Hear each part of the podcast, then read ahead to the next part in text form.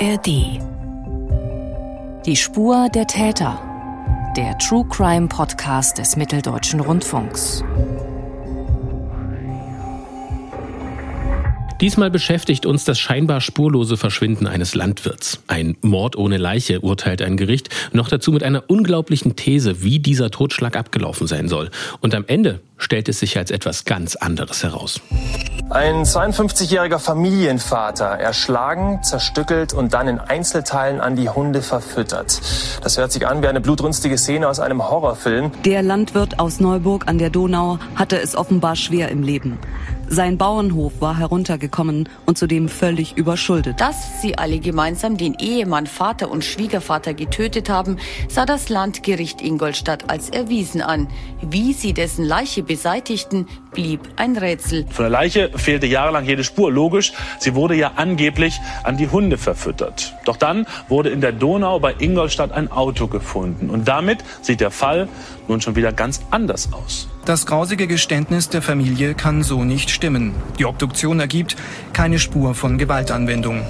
Mit diesen Ausschnitten aus Radio- und Fernsehbeiträgen zu unserem heutigen Fall sage ich herzlich willkommen zu dieser Folge von Die Spur der Täter. Uns gibt es kostenfrei in der App der ARD Audiothek und natürlich überall, wo es Podcasts gibt. Ich bin Mathis Kiesig und ich begrüße meine Kollegin Maike Pommer, die sich für ARD Crime Time intensiv mit diesem heutigen Fall beschäftigt hat. Hallo Maike, schön, dass du bei uns bist. Hallo, ich freue mich wieder mal bei euch zu sein und über einen weiteren spannenden Fall erzählen zu dürfen. Wer uns nämlich regelmäßig hört, der kennt Maike schon. Wir haben uns nämlich bereits über den Fall Tod in der Badewanne unterhalten. Ein Justizirrtum zu Lasten eines Hausmeisters, der zunächst für den Tod einer Rentnerin in ihrer eigenen Badewanne verantwortlich gemacht und verurteilt wurde.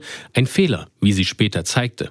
Und zu diesem Fall gibt es eine wichtige Neuigkeit, denn nach 13 Jahren im Gefängnis wurde Manfred Genditzki in einem dritten Verfahren vom Vorwurf des Mordes an Lieselotte Kortüm freigesprochen. Und für seine Haftzeit soll er eine Entschädigung vom Staat in Höhe von knapp 370.000 Euro erhalten, 75 Euro am Tag, in dem er unschuldig im Gefängnis saß. Wenn Sie mehr über diesen Fall erfahren wollen, wir haben mit Maike hier im Podcast schon darüber gesprochen, uns intensiv mit diesem Fall befasst und den Link zu dieser Folge, den finden Sie natürlich in unseren Shownotes.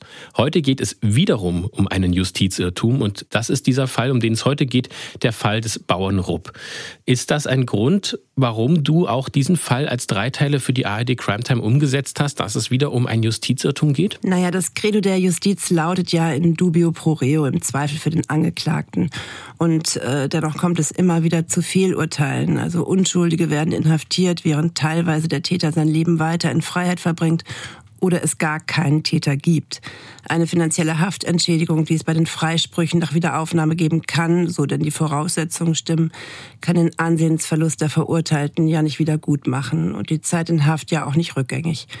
Zudem äh, können Genditzki, der Hausmeister aus dem Badewannenfall, den du vorhin schon angesprochen hast, und die Familie Rupp, um die es heute geht, froh sein, dass es Anwälte wie Regina Rick und Klaus Wittmann gibt und Gutachter wie Professor Schmidt, Professor Mall, Professor Hansen und auch Professor Püschel, die einen langen Atem haben und sich ohne Ansehen der Person und ohne Bezahlung zunächst für die Gerechtigkeit einsetzen. Im Mittelpunkt des Falles steht heute der Landwirt Rudi Rupp aus Neuburg an der Donau in Bayern und eben seine Familie.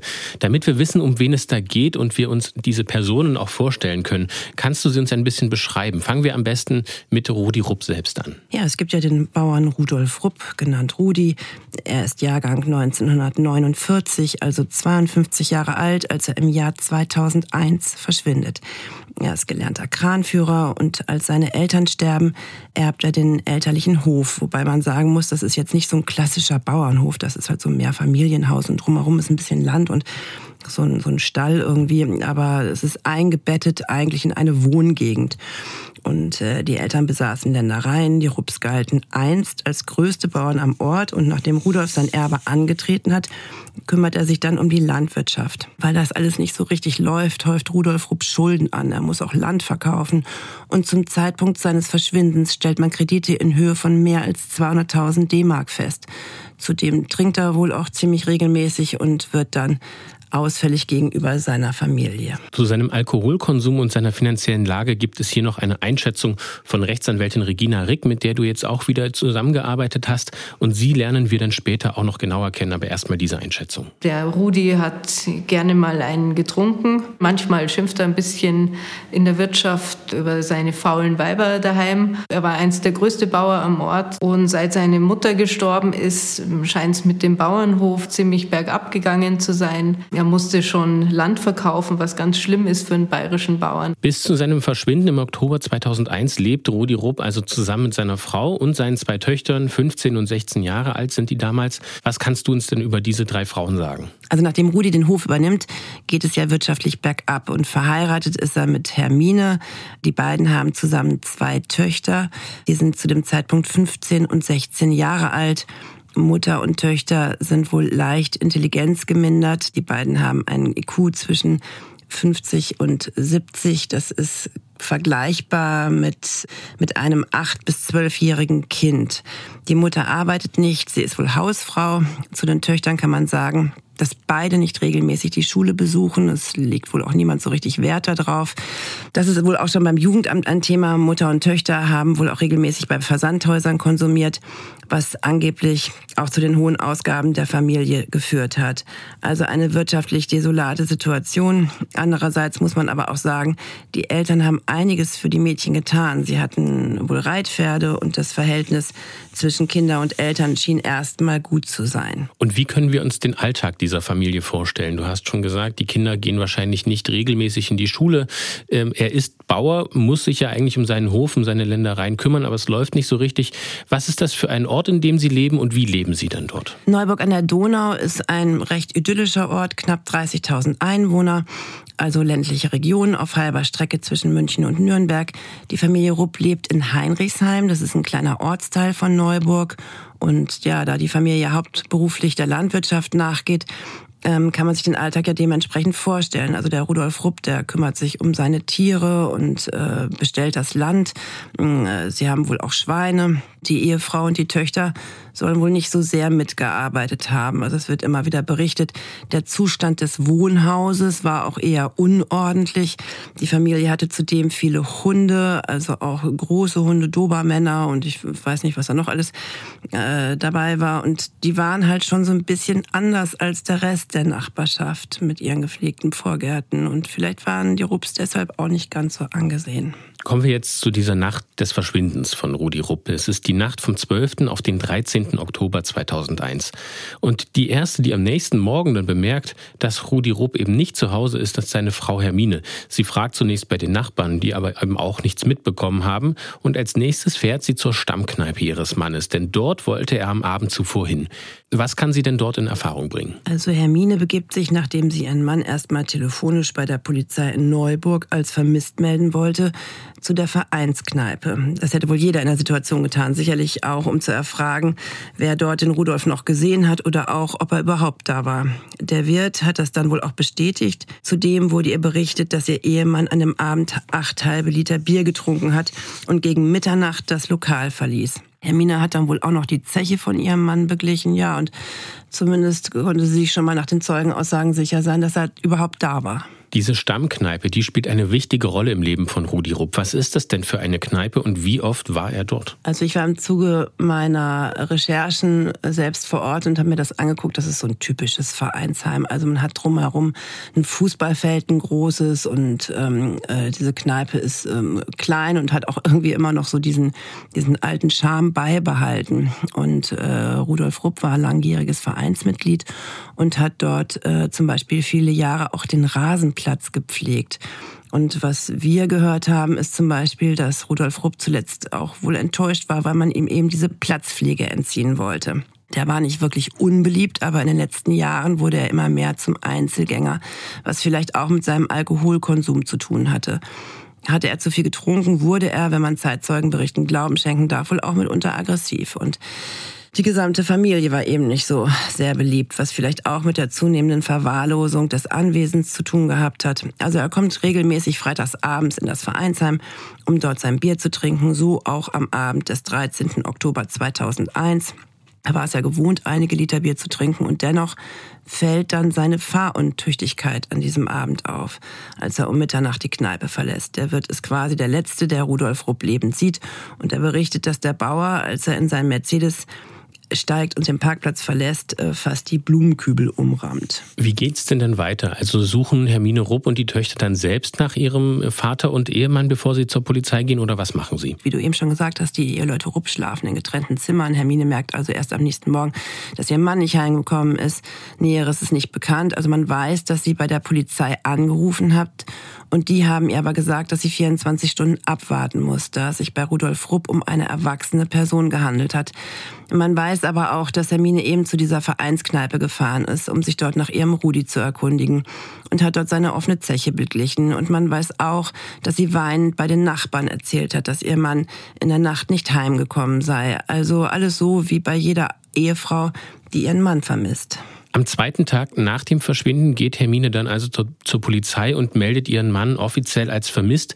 Ähm, wie reagieren die Beamtinnen und Beamten denn dann dort, nachdem diese erste Frist, diese 24 Stunden abgelaufen ist? Es ist ja trotzdem erstmal ein erwachsener Mann, der eben nicht nach Hause gekommen ist und dem das erstmal auch irgendwie frei steht, einfach zu verschwinden, wenn er das will. Ja, das ist richtig. Wenn ein Erwachsener vermisst wird, wartet die Polizei in der Regel eine Zeit lang ab. Da gibt es jetzt auch nicht unbedingt 24, 48 Stunden. Das ist so ein bisschen nach deren Ermessen, da man als Volljäger seinen Aufenthaltsort selbst bestimmen kann. Es sei denn, diese Person ist hilflos oder eingeschränkt.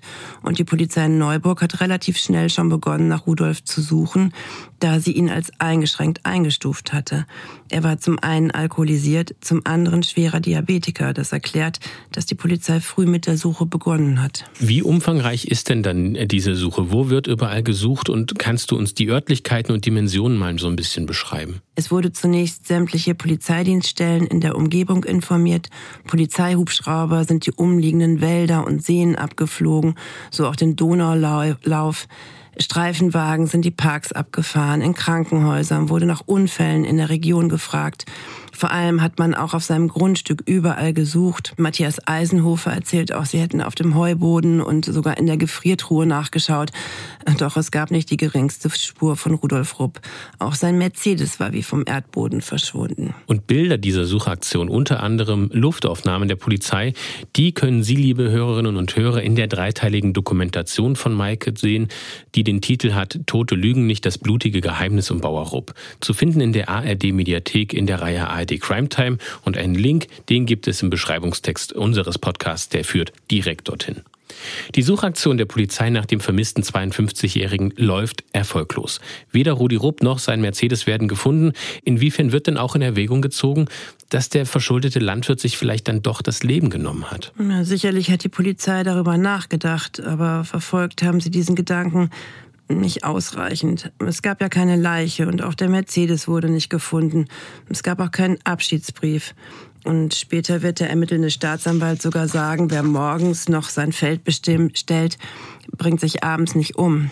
Ich habe viel mit Professor Klaus Püschel über diesen Fall gesprochen. Er ist ein sehr erfahrener Rechtsmediziner, der auch zahlreiche Suizidfälle untersucht hat. Er ist sich sicher, es gibt mehr als genügend Anhaltspunkte, dass Rudolf Rupp seinem Leben selbst ein Ende gesetzt hat. Zum Beispiel die wirtschaftliche Situation mit den Schulden. Er sollte auch eine eidesstattliche Versicherung abgeben. Es sollte ihm aufgrund seiner Diabeteserkrankung der Vorfuß amputiert werden. Für einen Bauern eine undenkbare Situation, weil ohne den Fuß kann er ja gar nicht äh, vernünftig weiterarbeiten und ähm, dann noch die Nachbarn und die Dorfbewohner, die auch so ein bisschen die Familie gemieden hat. Also die Familiensituation war auch insgesamt nicht einfach. Und der damals zuständige Gruppenleiter bei der Staatsanwaltschaft, den konntest du jetzt eben auch noch mal sprechen, das war Christian Fee und er schätzt die Situation so ein. Selbstmord ist immer denkbar, ja, aber auch da gab es zunächst mal keine Hinweise. Der hat am Abend oder am Tag vorher noch mit der Aussaat begonnen und wollte die am nächsten Tag fortsetzen. Man hat auch sonst keine Hinweise gehabt, dass er irgendwie depressiv war oder sonst. Klar gibt es natürlich Leute, die stehen vom Tisch auf, gehen raus und hängen sich auf. Das gibt's alles. Da kam jetzt eben das Argument mit dem Bauern, der sein Feld bestellt.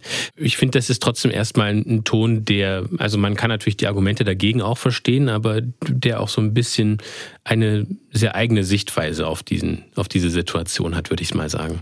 Wird denn irgendetwas gefunden, das mit diesem Verschwinden im Zusammenhang stehen könnte? Also kommt die Polizei irgendwie weiter? Also einen Tag nach der Vermisstenmeldung findet ein Schüler einen Pullover auf dem Gelände des Vereinsheims, in dessen Kneipe Rudi Stammgast war und dieser Pullover wird auch erstmal Rudolf Rupp zugeordnet. In der Akte gibt es dann auch ein Vermerk, dass auf dem Etikett leichte Verschmutzungen sind und es könnte Blut gewesen sein. Aber das wird überhaupt nicht weiter untersucht. Also es werden keine DNA-Spuren dahingehend untersucht. Und dann gibt's noch die Geschichte, die auch in der Akte vermerkt ist, dass Frau Rupp der Polizei meldet, dass sie den Mercedes ihres Mannes gesehen hat, also Wochen später. Und das wird auch überprüft, aber die Fahrgestellnummer stimmt nicht mit dem von Rudolf Rupp überein. Man kommt also bei diesen ganzen Suchaktionen eigentlich keinen Schritt weiter. Was sagen denn Frau und Töchter, wo sie Rudi Rupp vermuten? Wie erklären Sie sich denn zu diesem Zeitpunkt gegenüber der Polizei und auch sich selbst das Verschwinden Ihres Ehemanns bzw. Vaters? Ich vermute, wenn man das alles so liest, die waren auch fassungslos. Also die haben sich auch keinen Reim darauf machen können. Und ähm, Hermine Rupp versucht einen Monat nach dem Verschwinden ihren Ehemann für tot erklären zu lassen. Das hat man ihr hinterher auch so ein bisschen in Anführungsstrichen äh, vorgeworfen. Das klingt ja auch zunächst komisch. Mm, aber auf jeden Fall ist es damit zu erklären, dass die Familie akute Geldnot hatte. Rudolf Rupp hatte hohe Schulden und der Lebensunterhalt musste ja weiter bestritten werden. Viel mehr weiß man ja auch nicht. Allerdings gibt es Tagebuchaufzeichnungen der Töchter, die viel später erst eine Rolle spielen werden. In denen schreiben die Mädchen, wie sehr sie ihren Vater vermissen und wie sehr sie auch hoffen, dass er zurückkommt. Ende Februar 2003, das heißt bald zwei Jahre nach dem Verschwinden, übernimmt die Kriminalpolizei Ingolstadt die Vermisstensache Rudolf Rupp. Auch hier schließen die Ermittler einen Suizid aus. Klare Ansatzpunkte für weitere Ermittlungen fehlen aber auch. Es gibt aber im Ort mittlerweile sehr viele Gerüchte. Welche Ausmaße das annimmt, das beschreibt Bernd Scharinger. Er ist der Rechtsanwalt des damaligen Freundes der älteren Tochter von Rudi Rupp. Teilweise ganz absurde Geschichten, dass ein Nachbar gesagt hat, er hätte in der Nacht, wo das passiert sein soll, gesehen, dass irgendeiner über den Hof lief und einen Eimer in der Hand hielt, in dem eben ein Kopf drin gewesen sei und solche abstrusen Dinge. Was sich dann hinterher natürlich geklärt hat, dass es nicht gestimmt hat. Aber dadurch ist es so, so eine ist ein Selbstläufer geworden. Und auch Rechtsanwältin Regina Rick sieht Auswirkungen dieser Geschichten, die man sich im Dorf über Familie Rupp erzählt hat. Das waren solche Gerüchte wie der Freund der älteren Tochter, der ist sehr aggressiv und die Hunde sind auch aggressiv und bestimmt haben die dem was getan. Und eine Nachbarin hat geäußert, dann haben sie einen Misthaufen verbuddelt. Und beim Metzger wurde erzählt, dass die Rede war von einer Familie, die den Vater zerstückelt und an die Hunde verfüttert haben soll. Und daraufhin hätten also welche aus der Familie, aus der verbleibenden Familie gelacht, dass sie das gehört hätten. Und so kamen dann äh, diese Ermittlungen im Prinzip nur ähm, aufgrund von Gerüchten in Gang, obwohl zwei Jahre lang ja überhaupt nichts mehr ermittelt wurde. Regina Rick hat es angesprochen. Es kommen also Ermittlungen in Gang, vielleicht auf Basis von Gerüchten. Und eine Rolle dabei dürften auch die Annahmen eines Ingolstädter Oberstaatsanwalts gespielt haben. Er hat damals zwei Überlegungen angestellt. Welche sind das? Naja, zum einen, Rudi Rupp muss nach Hause gekommen sein. Was wir eben schon angesprochen haben, er sagt ja, ein Landwirt, der morgens noch ein Feld bestellt und abends in die Kneipe geht, der geht danach auch wieder nach Hause. Was soll er denn sonst tun? Und äh, das andere ist, wenn der Mann nach Hause gekommen ist, dann muss dort etwas passiert sein. Ein Verbrechen oder ein Unfall. Also der Oberstaatsanwalt ist sich einfach sehr sicher, dass Rudolf Rupp nach Verlassen der Kneipe nach Hause gefahren ist, so wie er es immer getan hat. Und jetzt können wir Christian Fee selbst zu Wort kommen lassen. Er ist mittlerweile nicht mehr Oberstaatsanwalt, sondern Richter. Es spricht eigentlich alles dafür, dass er heimgekommen ist. Nochmal, ohne dass man jetzt sagt, das ist jetzt hundertprozentig sicher, aber da spricht alles dafür, weil wir seine Leiche nicht gefunden haben, weil wir keine Hinweise haben, dass er verschwunden ist, dass er abkaut ist, dass er sich umbringen wollte. Wir haben auch nichts gefunden. Auto ist weg äh, und der Rudi ist weg. Es spricht ja alles dafür, dass er einfach äh, von seiner Wirtschaft losfährt und heimfährt. Und dass er dann da, das ist einfach nochmal das Naheliegendste. Immer an das Naheliegendste denken. Ähm, und das haben wir getan. Und dann geht man davon aus, also da spricht nochmal, spricht alles dafür, dass er heimgekommen ist. Es spricht alles dafür, dass er heimgekommen ist, liebe Hörerinnen und Hörer. Der Staatsanwalt beantragt einen Durchsuchungsbeschluss für das Wohnhaus der Rupps und Observation und Telefonüberwachung. Und offenbar folgt das Gericht diesem Antrag. Am 13. Januar 2004 um 5.30 Uhr steht dann die Kripo vor der Tür. Das Haus und das Gelände drumherum werden durchsucht. Hermine Rupp, die beiden Töchter und auch der Freund der älteren Tochter werden mitgebracht festgenommen. Bei der Kripo werden die vier getrennt voneinander befragt, bis zum Mittag offiziell als Zeugen und nicht als Beschuldigte. Und Matthias Eisenhofer, der damalige Freund der älteren Tochter, erinnert sich heute so daran. Die haben immer, immer das Spiel gespielt. Die waren eine Viertelstunde, eine halbe Stunde drinnen, dann waren sie wieder zehn Minuten draußen. Und so ist das Spiel den ganzen Tag gegangen. Irgendjemand hat, muss, muss was gesagt gehabt haben dann. Maike, wie ist es dir denn eigentlich gelungen, diesen Matthias Eisenhofer nach so vielen Jahren noch zu einem Interview zu bekommen? Naja, also Matthias Eisenhofer hat sicherlich auch unter der Verurteilung gelitten und hat bestimmt auch Schwierigkeiten gehabt, in sein normales Leben zurückzufinden.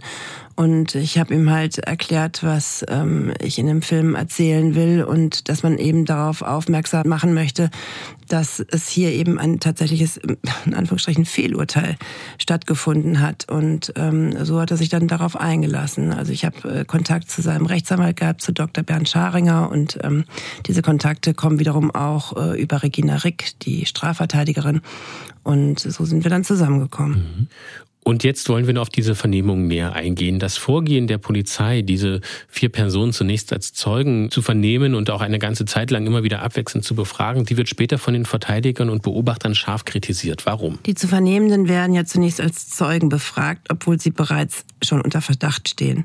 Und äh, das sieht man ja daran, dass sie morgens irgendwie abgeholt werden. Morgens in der Früh ist ja auch so ein Überraschungseffekt. Und ähm, die Staatsanwaltschaft hatte sich ja schon Gedanken gemacht und ähm, war ja schon quasi nicht davon überzeugt, aber ja, ging ja schon in die Richtung die Ermittlenden, Ermittlungen, dass die Familie was damit zu tun haben könnte. Und dann werden sie mehrere Stunden befragt, in denen allerdings nichts protokolliert wird. Und es ist nicht mehr nachvollziehbar, zu welchem Zeitpunkt zum Beispiel die Pflichtverteidiger bei den Vernehmungen anwesend waren. Aus den Akten ist ersichtlich, dass einige der Verteidiger auch oftmals nur zeitweise bei den Vernehmungen anwesend waren. Die Familienangehörigen waren intelligenzgemindert. Man hätte darauf bestehen müssen, dass ein Gerichtspsychologe die Aussagefähigkeit hätte überprüfen müssen. Die haben ja möglicherweise auch überhaupt nicht verstanden, was die Beamten von ihnen wissen wollten, beziehungsweise worauf die Fragen dann hinauslaufen. Außerdem konnten sie sehr wahrscheinlich dem Vernehmungsdruck nicht standhalten. Es wird zudem von den Verteidigern vermutet, dass die Polizei suggestive Fragetechniken angewandt hat. Und inhaltlich, welche Aussagen zum Geschehen können die Ermittler diesen Beschuldigten denn in Anführungszeichen entlocken, um es mal noch ganz vorsichtig zu formulieren? Es gab zunächst sehr unterschiedliche Aussagen dazu, zum Beispiel, ob Rudi Rupp nach Hause gekommen ist oder nicht. Und nach und nach sollen den Protokollen zufolge alle eingeräumt haben, dass er nach Hause gekommen sei. Zur Frage, was danach passiert ist, gibt Hermine zum Beispiel an, dass sie ihren Mann geschubst hat. Und Matthias Eisenhofer, der Freund der ältesten Tochter, erzählt dann, dass Hermine Rudolf geschubst hat und damit einem Holzscheit erschlagen hat. Und so wenn man diese ganzen ähm, Aussagen mal nebeneinander legt, dann kann man quasi so trichterförmig sehen, wie die sich quasi am Ende immer mehr angleichen. Und die älteste Tochter sagt aus, die Mutter habe den Vater versehentlich gestoßen. Und nach der Konfrontation mit Aussagen der anderen hat sie dann gesagt, ihr Vater ist die Treppe runtergefallen und dann haben Mutter und Eisenhofer auf ihn eingeschlagen. Also die erzählen wirklich alle sehr unterschiedliche Geschehensabläufe. Und ja, man wundert sich schon, wie sehr sie dann später auf einen Nenner gebracht werden. Also es ging eigentlich nochmal zusammengefasst darum, dass die am Anfang auch gesagt haben, er ist nicht nach Hause gekommen. Ja, ja, die haben die ganze Zeit Zeit bestritten. Also die haben alle gesagt, der Papa ist nicht angekommen. Ja, und dann ähm, ging es immer wieder einen Schritt weiter. Also man muss sich das so vorstellen, dass wahrscheinlich die, ähm, du hast es gerade angesprochen, die Behörden die ähm, Person dann immer wieder mit den Aussagen der anderen konfrontiert haben und so immer weiter auf diesen Punkt hingearbeitet haben. Ja, das ist ja auch das, was Matthias Eisenhofer erzählt. Die haben eine Zeit lang vernommen, dann sind sie rausgegangen und haben sich besprochen und sind dann wieder reingekommen. Das ist äh, im Grunde genommen ja wahrscheinlich noch nicht mal so sehr ungewöhnlich aber man muss immer bedenken, man hat es hier wirklich mit intelligenzgeminderten Menschen zu tun, die total verunsichert waren, die vielleicht auch, ja, vielleicht nicht ausreichend unterstützt wurden von ihren Verteidigern, mag ich jetzt nicht beurteilen, aber der Vernehmungsdruck war sicherlich auch sehr hoch. Und jetzt sind wir an dem Stand, dass die Familie zugibt, den ähm, Vater erschlagen zu haben.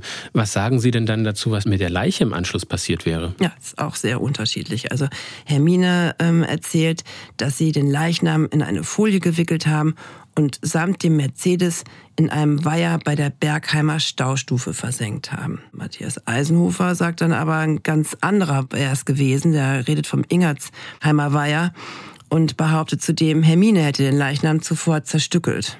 So. Und insgesamt muss man einfach sagen, dass die Aussagen, ähm, das geht laufend sofort sehr voneinander abweichen. Und wenn man das ähm, herunterbricht, sieht der kleinste gemeinsame Nenner ungefähr so aus. Rudolf Rupp ist im Treppenhaus gestürzt oder geschubst und mit einer Holzlatte geschlagen worden. Und anschließend haben ein oder mehrere Familienmitglieder mit einem Zimmermannshammer auf den Kopf eingeschlagen. Man fragt sich ja wirklich, wie diese Aussage zustande gekommen ist. Äh, Maike, du konntest da auch das Vertrauen von einem der damals Beschuldigten gewinnen, eben den Matthias Eisenhofer, den wir auch schon mal gehört haben. Und er hat diese Aussage eben so erklärt. Dann äh, haben die mir davor gelesen, was die anderen gesagt haben. Und dann, äh, ja, was sagt man da? Was soll man machen? Ja, dann reimt man sich halt ein bisschen was zusammen wenn man sowieso weiß, man kommt sowieso nicht mehr raus. Diese vielen unterschiedlichen Aussagen, die legen jedenfalls nahe, dass sich die Beschuldigten auf keinen Fall zuvor abgesprochen haben und sie widerrufen ihre Aussagen auch später wieder. Und du hast ja auch betont, dass es eben auch keine Protokolle dieser ganzen Aussagen gibt, sondern später nur noch die Aktennotizen dazu. Fassen wir nochmal zusammen. In einer Oktobernacht im Jahr 2001 verschwindet der Landwirt Rudi Rupp nach dem Besuch seiner Stammkneipe dem Anschein nach erst einmal spurlos. Gab es ein Verbrechen oder ein Unfall oder ist es vielleicht ein Suizid gewesen? Das alles kann nicht geklärt werden, ist auch nach zwei Jahren erstmal noch unklar, aber eine Hypothese der Ermittler beruht offenbar auf Gerüchten. Die Angehörigen von Rudi Rupp haben den verschuldeten Landwirt getötet und ihn und sein Auto verschwinden lassen.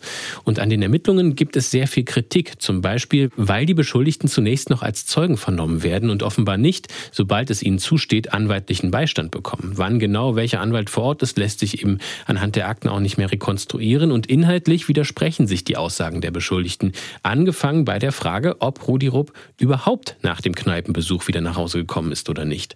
Und unter dem Druck der Vernehmenden schildern insbesondere die Ehefrau und der Schwiegersohn ins B unterschiedliche Versionen, wie Rudi Rupp getötet werden könnte und was mit der Leiche und dem Auto Auto passiert sein könnte. Beide Aussagen legen aber nahe, dass es sich um einen Mord handelt. Und Hermine Rupp und die beiden Töchter und der Schwiegersohn ins B kommen in Untersuchungshaft. Parallel dazu durchsucht die Kripo das Wohnhaus von Familie Rupp hofft, auf hilfreiche Spuren zu stoßen und die Ermittler stoßen dort auf chaotische Zustände. Viel Unrat, herumliegende Kleidungsstücke und Flaschen, dazu mehrere Hunde und Nagetiere. Maike, können die Beamtinnen und Beamten denn irgendetwas Brauchbares finden? Blutspuren von diesem Erschlagen, von dieser Holzlatte, ein Hammer, Gibt es da noch irgendetwas? Also eines muss man ja sagen, das Anwesen der Rups war sehr ungepflegt. Und ähm, wenn wenig gesäubert wird, können eigentlich eher Spuren gefunden werden, auch wenn das zunächst unlogisch erscheint, aber die werden dann ja auch nicht äh, ordentlich weggemacht. So. Hier wurden aber keine großen Spuren gefunden, die auf ein Gewaltverbrechen hindeuten würden. Keine Blutlachen, keine Spritzer, keine Tatwaffe, nichts. Es wurden zwar kleine Spuren gefunden, aber nach genauer Analyse durch die Rechtsmedizin München konnten diese nicht Rudolf Rupp zugeordnet werden. Und nachdem man die Gewässer abgetaucht hat, hat man auch keinen Mercedes gefunden.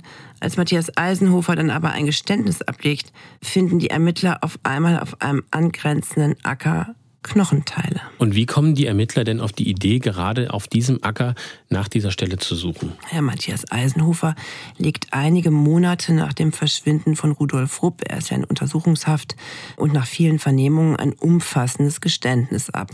Und dieses Geständnis ist zudem auch ebenso detailreich wie auch grausig. Er will Rudolf Rupp zerteilt haben, also begonnen bei den Füßen, dann will er den Bauch aufgeschnitten haben und mit einem Margarinebecher das Blut hinausgeschöpft haben und also furchtbare Dinge.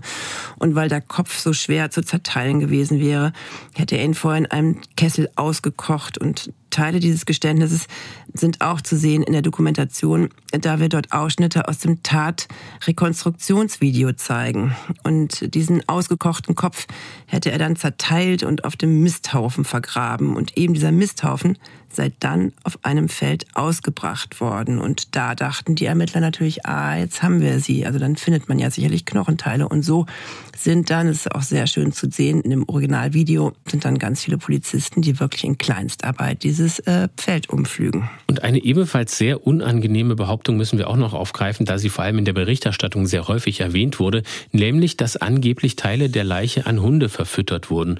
Genauer gesagt an die Dobermänner, die im Haushalt dieser Familie lebten. Von wem die Aussage ursprünglich kommt, ob sie eventuell eben diesen Gerüchten entspringen und dann von der Polizei aufgegriffen wurden, das ist nicht so ganz klar. Jedenfalls sehen die Ermittler die Behauptung zunächst im Bereich des Möglichen, wie Rechtsanwältin Regina Rick sagt. Aber die Kripo Ingolstadt hat sich dann Gedanken gemacht, kann es denn sein, dass der Hund erstens sein Härchen frisst und zweitens kann der Hund den Kopf, also den Schädel zerbeißen. Und dann haben die bei der Rechtsmedizin nachgefragt und dort ähm, sind sie also anscheinend für beschieden worden, dass das äh, auch für einen großen, äh, kräftigen Hund äh, schwierig ist, einen Schädel zu zerbeißen und den also rückstandslos zu fressen. Und äh, daraufhin ist offensichtlich die Polizei wieder zu dem Hauptbeschuldigten gegangen und hat ihm wohl, das ist nicht in der Akte enthalten, das vermute ich vorgehalten, du, das kann aber nicht sein, äh, mit dem Schädel. Und dann ist diese Geschichte entstanden, dass er den Kopf auf einem Misthaufen ausgebracht hat. Und dann eben aufs Feld. Du hattest gesagt, in deiner Dokumentation sind diese Bilder zu sehen, sowohl von der Vernehmung als auch eben von der Suche auf diesem Acker. Deswegen an dieser Stelle noch einmal die Empfehlung von meiner Seite. Bitte ähm, schauen Sie sich diese Dokumentation von Maike Pommer an in der ARD-Mediathek, in der ARD-Reihe Crime Time. Wir haben das ja vorhin angesprochen, ohne aber zu sagen, was genau und ob da und wie viel viel da gefunden wurde bei diesen Knochenteilen. Was wurde denn jetzt genau auf diesem Acker gefunden? Wir haben für, den, für die Dokumentation auch ähm, in München Professor Dr. Eisenmenger zu diesem Fall befragt. Er war zur damaligen Zeit der Leiter der Rechtsmedizin in München und kann sich auch noch gut an den Fall erinnern. Und er hat dann erzählt, also es wurden 120 Knochenteile auf dem Acker gefunden. Und die hat man dann in die Rechtsmedizin München gebracht. Und die Rechtsmediziner haben sich sicherlich gefreut bei 120 kleinen Einzelteilen. Und alle wurden untersucht und herauskam, sämtliche Knochenteile gehörten nicht zur Spezies Mensch. Also es waren allesamt Tierknochen. An dieser Stelle könnte man ja denken, die Polizei gibt ihre Hypothese von diesem Tötungsdelikt auf, also dem Zerteilen der Leiche und das mit den Hunden, dem ist aber nicht so, wie Klaus Wittmann sagt. Er ist im späteren Strafverfahren Verteidiger von Hermine Rupp. Es war halt sensationell. Alles an diesem Fall war sensationell. Also Mord im Familienheim. Der Vater kommt nach Hause, wird dann niedergemetzelt. Äh, der Hund frisst ihn auf. Das ist ja alles so schaurig. Äh, das, äh, die Geschichte war einfach zu verlockend, als dass man die hätte fallen lassen wollen. Und dann wurde das eben auch ganz groß aufgebaut. Der eine Verteidiger spielt da noch eine Rolle in der Rekonstruktion. Das ist, das ist haarsträubend, wirklich haarsträubend. Was genau meint er mit dem Verteidiger, der eine Rolle in der Rekonstruktion spielt? Also bei dem Tatrekonstruktionsvideo äh, sieht man ähm, die ermittelnden Beamten aufgereiht vor dem Haus und äh, sie stellen sich gegenseitig ähm, vor zur Dokumentation eben für dieses Polizeivideo und da sagt der eine Beamte eben, der eine wäre Matthias Eisenhofer, der wäre eben auch anwesend. Und dankenswerterweise würde sein Verteidiger äh, seine Rolle übernehmen. Und ähm, das geht ja eigentlich mal gar nicht. Es gibt also immer wieder neue absurde Details in diesen ersten Ermittlungen. Es gibt weiterhin keine Leiche und auch keine Spur vom Auto. Es gibt keine, ähm, keinen Tatort. Es gibt kein Blut, das irgendwo gefunden wird, keine menschlichen Überreste. Wie erklären sich die Ermittler, dass auch dieses Auto nach so langer Zeit noch nicht aufgetaucht ist? Die Taucher haben ja bereits mehrere Gewässer abgesucht. Ja, die haben mehrere Gewässer abgesucht und da kann man an den, in den Akten auch schön nachlesen. Das hat eine Zeit lang gedauert, weil wohl diese Seen, in denen man tauchen wollte und suchen wollte, immer mal wieder zugefroren waren. Und so richtig zügig fuhren kamen sie da nicht. Aber eben, als sie danach getaucht haben, haben sie auch nichts gefunden. Und man muss dazu sagen, dass dieser Mercedes wohl der ganze Stolz von Rudolf Rupp gewesen ist. Also der hat seinen Mercedes tatsächlich wohl geliebt und Deswegen war es umso verwunderlicher, dass das Auto auch irgendwo nirgendwo gefunden wird. Und es gab da im Ort einen Schrotthändler, der hatte wohl auch schon das Öftere mit der Polizei zu tun und der kannte auch die Familie Rupp. Und die Kripo hat dann irgendwann die Hypothese aufgestellt, dass der Schrotthändler etwas mit dem Verschwinden des Fahrzeuges zu tun hat. Und dieser Fall hat ja einfach auch wahnsinnig viele Nebengeschichten. Und ähm, dieser Schrotthändler bestreitet also beharrlich, irgendwas mit dem Verschwinden des Autos zu tun zu haben. Die Staatsanwaltschaft erhebt dann dennoch Anklage wegen Strafvereitlung und nimmt den Schrotthändler in Untersuchungshaft. Und das Verfahren wurde später eingestellt. Aber weil die Polizei bei einer Hausdurchsuchung etliche unsachgemäße gelagerte Schadstoffe entdeckt hatte, wurde äh, der Schrotthändler dann zu einer Geldstrafe von 8000 Euro verurteilt. 6000 Euro davon wurde als Entschädigung für die U-Haft verrechnet und den Rest musste er dann aber trotzdem noch abstottern. Und trotz dieser vielen Ungereimtheiten beginnt dann im Dezember 2004, also gut drei Jahre nach dem Verschwinden von Rudolf Rupp, tatsächlich der Prozess am Landgericht Ingolstadt. Maike, wie lautet denn die Anklage? Die Anklage lautet gemeinschaftlicher Totschlag zum Nachteil von Rudolf Rupp.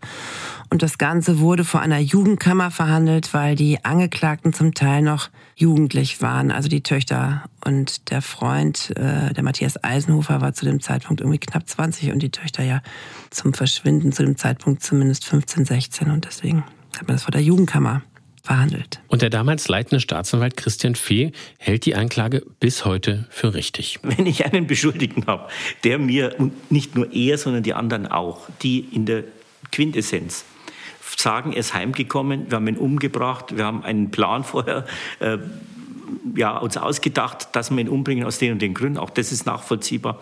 Wir haben anschließend ihn zerstückelt. Er gibt das alles zu. Soll ich dann sagen, äh, ich glaube da kein Wort geht's nach Hause. also ähm, es ist doch klar, dass ich das zur Anklage bringen muss. Ich kann ja gar nicht anders. Maike, wie ging es dir denn in diesem Interview mit Christian Fee, wenn du solche Aussagen von ihm hörst? Man muss ja sagen, er hat ja nicht ganz Unrecht mit dem, was er da sagt. Wenn jemand sowas aussagt, muss man dem natürlich nachgehen. Ich fand zum einen toll, dass er sich auch heute noch zu diesem Fall äußert. Das tun ja weitaus nicht alle und es war ein sehr nettes äh, ähm, äh, Interview und er hat sich auch ähm, wirklich für jede Frage Zeit gelassen und auch alle auf alle Fragen eine Antwort gegeben. Dennoch muss man sagen, dass diese Geständnisse zustande gekommen sind. Das ist ja eben die Frage, wie sind sie zustande gekommen? Und man muss immer wieder bedenken, die Beschuldigten waren einfach intelligenzgemindert. Das heißt, die haben gar nicht gewusst, was sie da erzählen zum Teil. Inwiefern folgt denn das Gericht der Anklage? Das Gericht folgt der Anklage insoweit, dass im Urteilsspruch steht, gemeinschaftlicher Totschlag. Also Hermine Rupp und Matthias Eisenhofer werden zu jeweils achteinhalb Jahre Haft verurteilt und die Töchter zu drei beziehungsweise zweieinhalb Jahren. Und ich sage nochmal, also Beweise für eine Tat gab es nicht, aber das Gericht war überzeugt. Und achteinhalb Jahre für Totschlag ist auch eine vergleichsweise hohe Zahl. Ein Urteil, das zunächst auch Bestand hat, aber das ändert sich Später, im Jahr 2009, Hermine Rupp und Matthias Eisenhofer sitzen noch ihre Haftstrafen ab und da findet sich in der Donau an der Staustufe bei Bergheim bei einer Routineuntersuchung etwas. Und zwar machen dabei die Taucher einen Fund, der für den Fall Rupp eine Wende bringen sollte. Was wird denn da genau gefunden? Also die Staustufe bei Bergheim soll von dem örtlichen Energieversorgungsunternehmen auf Unrat untersucht werden. Also man wusste wohl, dass da vor der Staustufe ein Pkw liegt. Dann gab es da ein sehr modernes neues Sonargerät und die Techniker sehen auf diesem Bildschirm auf einmal, dass es da nicht nur ein Auto gibt, sondern dass es auch noch ein zweites Fahrzeug gibt. Und als die Taucher das überprüfen wollen, finden sie einen Mercedes 230e in vier Metern Tiefe. Und auf einmal, so erzählt einer der Journalisten, die eigens für diese Einführung des neuen Sonargeräts eingeladen war, wurde es sehr hektisch. Denn die Taucher stellten fest, es ist der Mercedes von Rudolf Rupp. Und dann passieren einige Pannen. Das Fahrzeug wird also am Heck aus der Donau gezogen, sodass dann der Inhalt des Wagens, zunächst mal Schlamm, die Windschutzscheibe zerdrücken und als dann der ganze Schlamm da rauskommt, fällt eben auch ein Torso eines Toten mit in die Donau, also der Körper einer Leiche. Man findet dann auch die Krankenkassenkarte der Person und siehe da, es ist der Bauer Rupp. Die sterblichen Überreste werden dann in die Rechtsmedizin München verbracht und dort wird dann anhand von DNA-Analyse und Zahnstatus schnell festgestellt, dass es sich wirklich um Rudolf Rupp handelt. Maike, du hast dir dazu eine Einschätzung bei Professor Klaus Püschel eingeholt. Er leitete viele Jahre die Hamburger Rechtsmedizin und ist inzwischen im Ruhestand und verfasste für das Archiv der Kriminologie einen Beitrag zum Fall Rupp. Ich finde, dass die Maßnahmen der Polizei in dem Augenblick, als man festgestellt hat, da unten in der Donau, da liegt bzw. steht der Wagen des Bauern Rupp, da hätten alle Lampen angehen müssen. Und in dem Augenblick hätte man erst einmal überlegen müssen, wie können wir dieses Beweismittel jetzt sauber bergen. Und äh, in der Realität ist es ganz anders gelaufen.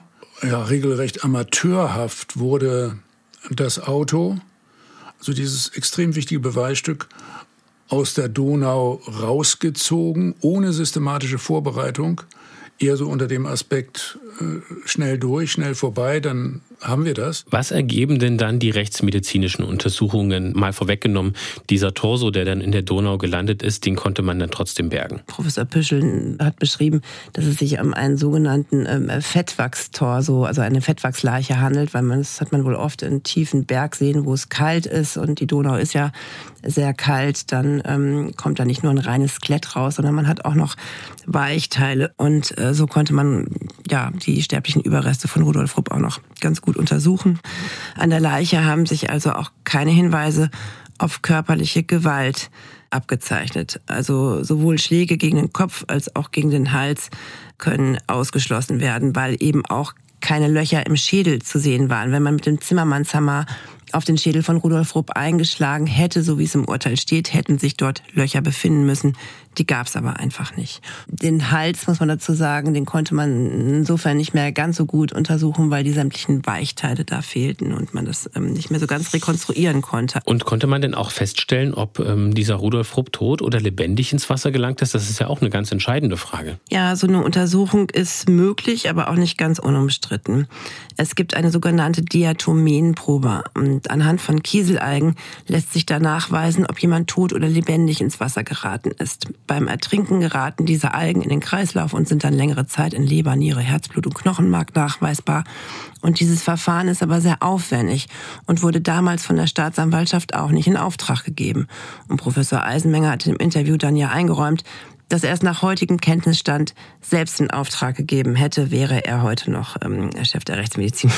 Untersucht wurde aber zum Beispiel auch, ob der Motor noch gelaufen ist, als das Auto wie auch immer in die Donau gesteuert wurde. Also wenn ein Auto mit laufendem Motor ins Wasser gelangt, kommt es in der Regel zu einem sogenannten Wasserschlag. Hierbei spielt aber eine Rolle, in welcher Geschwindigkeit das Auto ins Wasser gelangt. Bedeutet, wenn ein Auto sehr langsam mit laufendem Motor hineinkommt, ist ein Wasserschlag nicht zwingend die Folge. Was den Fall Rupp betrifft, gibt es verschiedenste Denkweisen.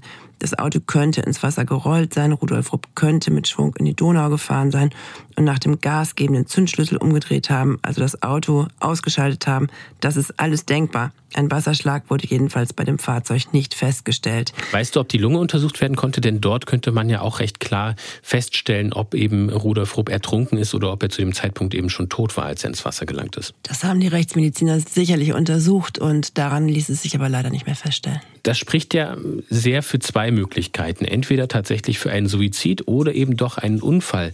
Kannst du uns etwas zu dieser Stelle erzählen, an dem das Fahrzeug in dieser Donau gefunden wurde? Lässt sich daraus denn irgendwie schließen, ob das Fahrzeug absichtlich in den Fluss gefahren wurde oder ob es sich vielleicht doch um einen Unfall unter Alkoholeinfluss handelt? Ja, so einen Unfall kann man, glaube ich, ausschließen, wenn man sich das anguckt. Ich war vor Ort und bin auch die Strecke abgefahren von diesem Vereinsheim bis zur Stelle, wo man das Auto gefunden hat.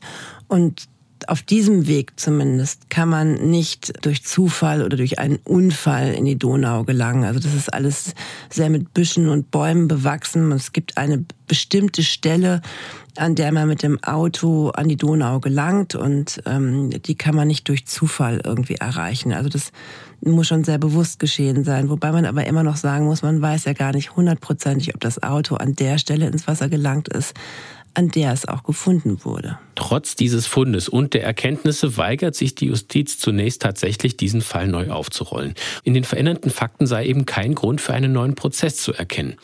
Erst eine Entscheidung des Oberlandesgerichts München macht das möglich. Und erreicht hat das Regina Rick. Die Münchner Rechtsanwältin vertritt die ältere der beiden Töchter.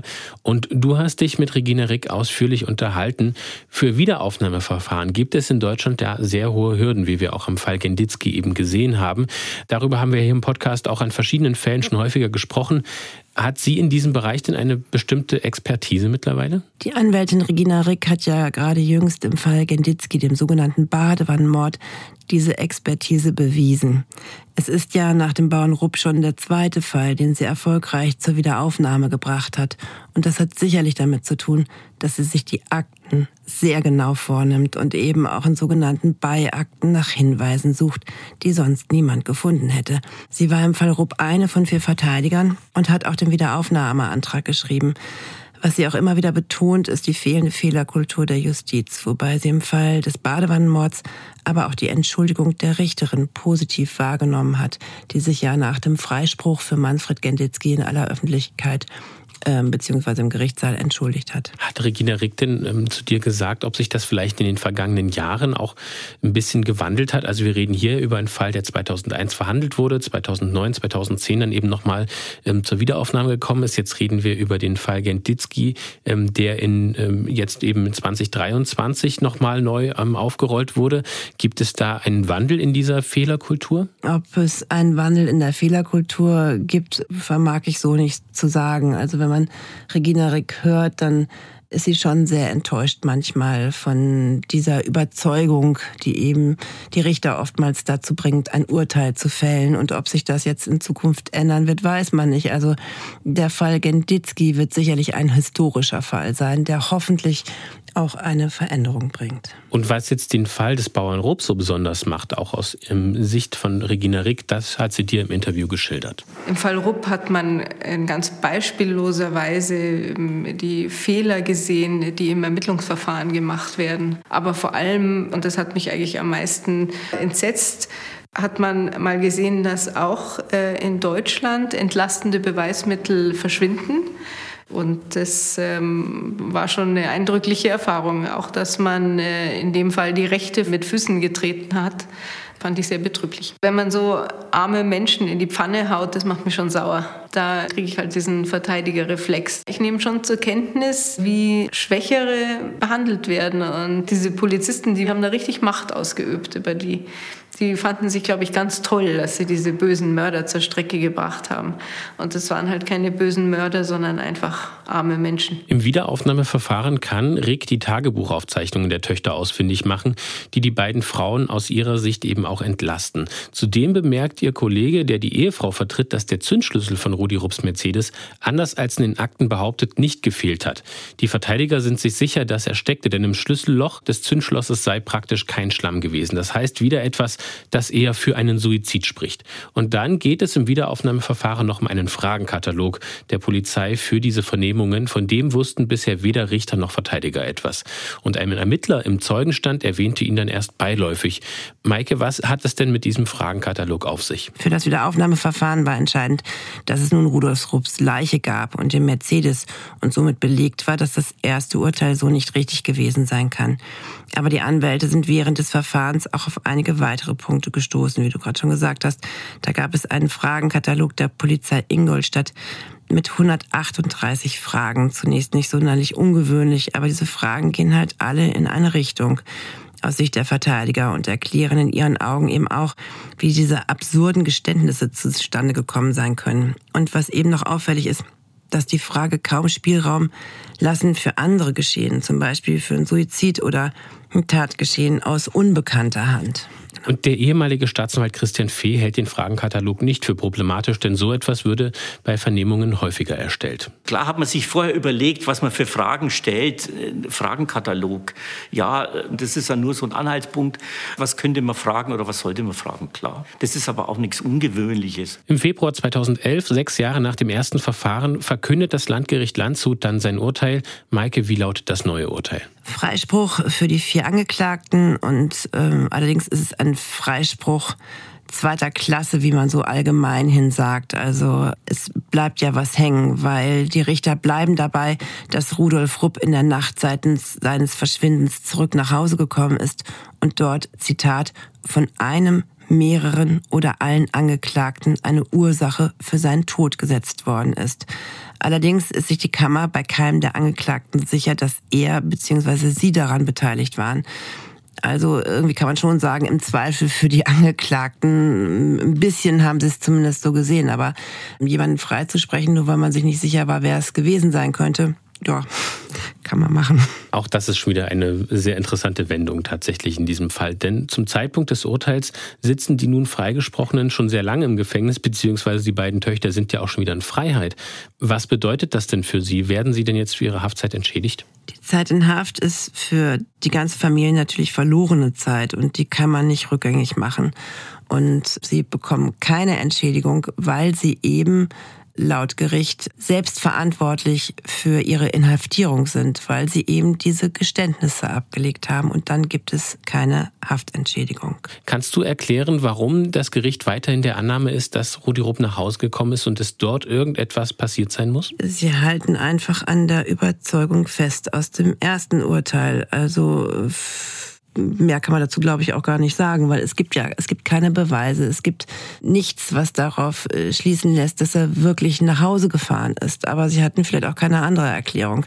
Und ja, das ist ein bisschen betrüblich, wenn man dann das Urteil übernimmt und es ähm, einfach nur in die Richtung so ein bisschen abschwächt, indem man dann sagt, ähm, okay, er ist zwar zu Tode gekommen, aber wir wissen jetzt nicht wer. Und zu dem Punkt der Entschädigung spricht auch nochmal der Staatsanwalt im Wiederaufnahmeverfahren, Ralf Reiter, wie das jetzt juristisch gesehen vonstatten gegangen ist. Es ist auch die Überzeugung des Gerichts gewesen, dass die Angeklagten dieses Geständnis mehr oder weniger für das Geständnis selber schuld sind. Und deshalb ist das ist wohl dann dieser Freispruch zweiter Klasse, ist die Strafhaftentschädigung ähm, versagt worden. Denn im Gesetz steht, in diesem Haftentschädigungsgesetz, wenn jemand halt seine Inhaftierung selbst verschuldet, dann kriegt er nicht dahinter noch eine Entschädigung. Ralf Reiter hat hier auch gesagt, wenn er sich heute mit der Sache beschäftigen müsste, käme er vielleicht zu einem anderen Ergebnis. Inwiefern hast du denn auch bei anderen Vertretungen der Ermittlungsbehörden und vielleicht auch des Landgerichts Ingolstadt eine kritische Selbstreflexion wahrgenommen? Ja, leider herrscht in der Justiz ja eine Art Burgmentalität. Also Fehler und Versäumnisse werden hier ja eher selten eingeräumt. Im Fall Rupp wird alles auf die falschen Geständnisse geschoben.